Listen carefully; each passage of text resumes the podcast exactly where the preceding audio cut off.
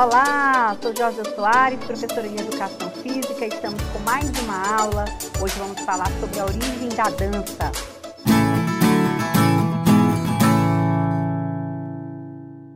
A dança é uma linguagem artística que utiliza o corpo e seus movimentos a fim de expressar sentimentos e emoções. Podemos afirmar que a dança está intrinsecamente ligada ao modo como entendemos os limites e as possibilidades do corpo humano.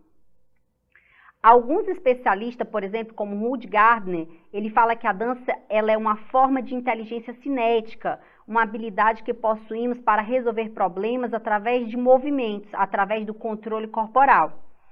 A dança ela é contida aí como uma sequência de movimentos, como um sentido, como uma intencionalidade rítmica, mas a gente precisa entender como essa dança surgiu. Muitas pessoas se perguntam qual é a origem da dança?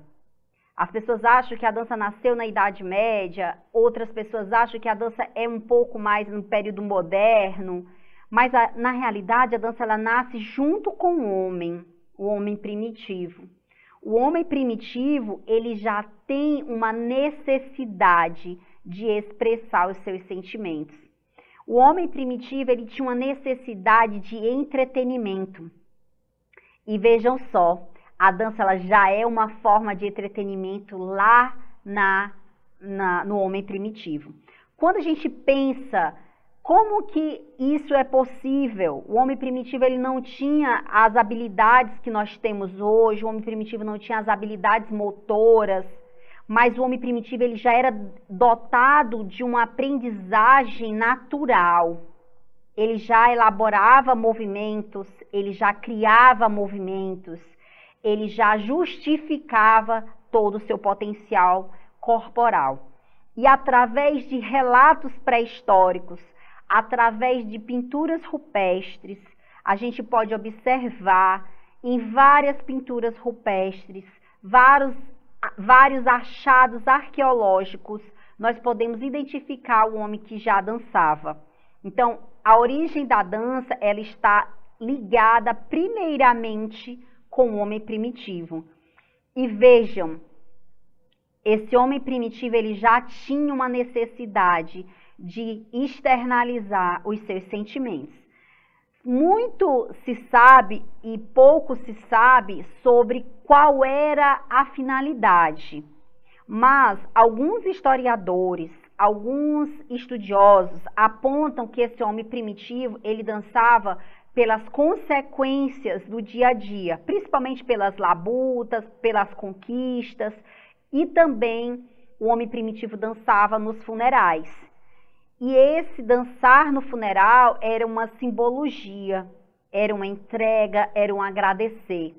E o que é que nós podemos tirar desse, dessa origem? O que, é que a gente pode levar para é, a dança de hoje? É que o homem existe no homem uma necessidade de verbalizar. E essa verbalização, ela pode acontecer através do movimento corporal. O movimento corporal, ele é uma linguagem, uma linguagem não verbal que vai transmitir uma ideia, uma, uma informação, um desejo. Então, através dessa dança, através dessa linguagem, o homem primitivo ele já se conectava, ele já transportava uma informação. Uma outra característica que nós podemos entender era a forma que o homem já socializava. Olha só que interessante, o homem ele já tinha os aspectos sociais bem próximos, ele já tinha uma conexão social e essa conexão social foi sendo transmitida com o passar do tempo, com o passar dos anos. Toda a história da dança, ela é inteiramente ligada, intrinsecamente ligada com todo o aspecto social do homem, através das ações políticas, ações econômicas, ações sociais. Eu sempre falo que a dança ela está ligada, muito ligada com todo esse contexto. E todo o andar da dança, toda a sua história, Aí a gente vai tendo toda a evolução da dança até a gente chegar ao que nós temos hoje com a dança contemporânea, com tipo, os tipos de dança que nós temos hoje. E uma característica muito importante que a gente precisa entender é que essa evolução ela acompanha o homem. O homem primitivo vai evoluindo e a dança vai evoluindo também. E essa evolução vem carregada de informação. E essa informação que o homem vai carregando consigo, nós chamamos de cultura. E essa cultura, ela é o meio, ela é o, o bem-estar, ela é o social, ela é a política. Então, toda essa informação que o homem vai carregando vai sendo transformado em cultura. E logo depois, bem depois, é que essa informação ela passa a ser apreciada como arte, tá? Então a dança ela vai tendo um poder de arte depois.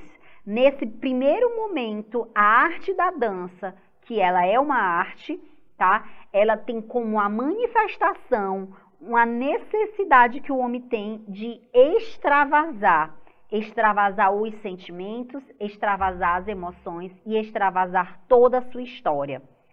Antes de mais nada, é uma necessidade humanitária do homem. Aproveito para te convidar para conferir os nossos próximos podcasts sobre a, a história da dança. Não percam os próximos podcasts. Até mais. Tchau, tchau.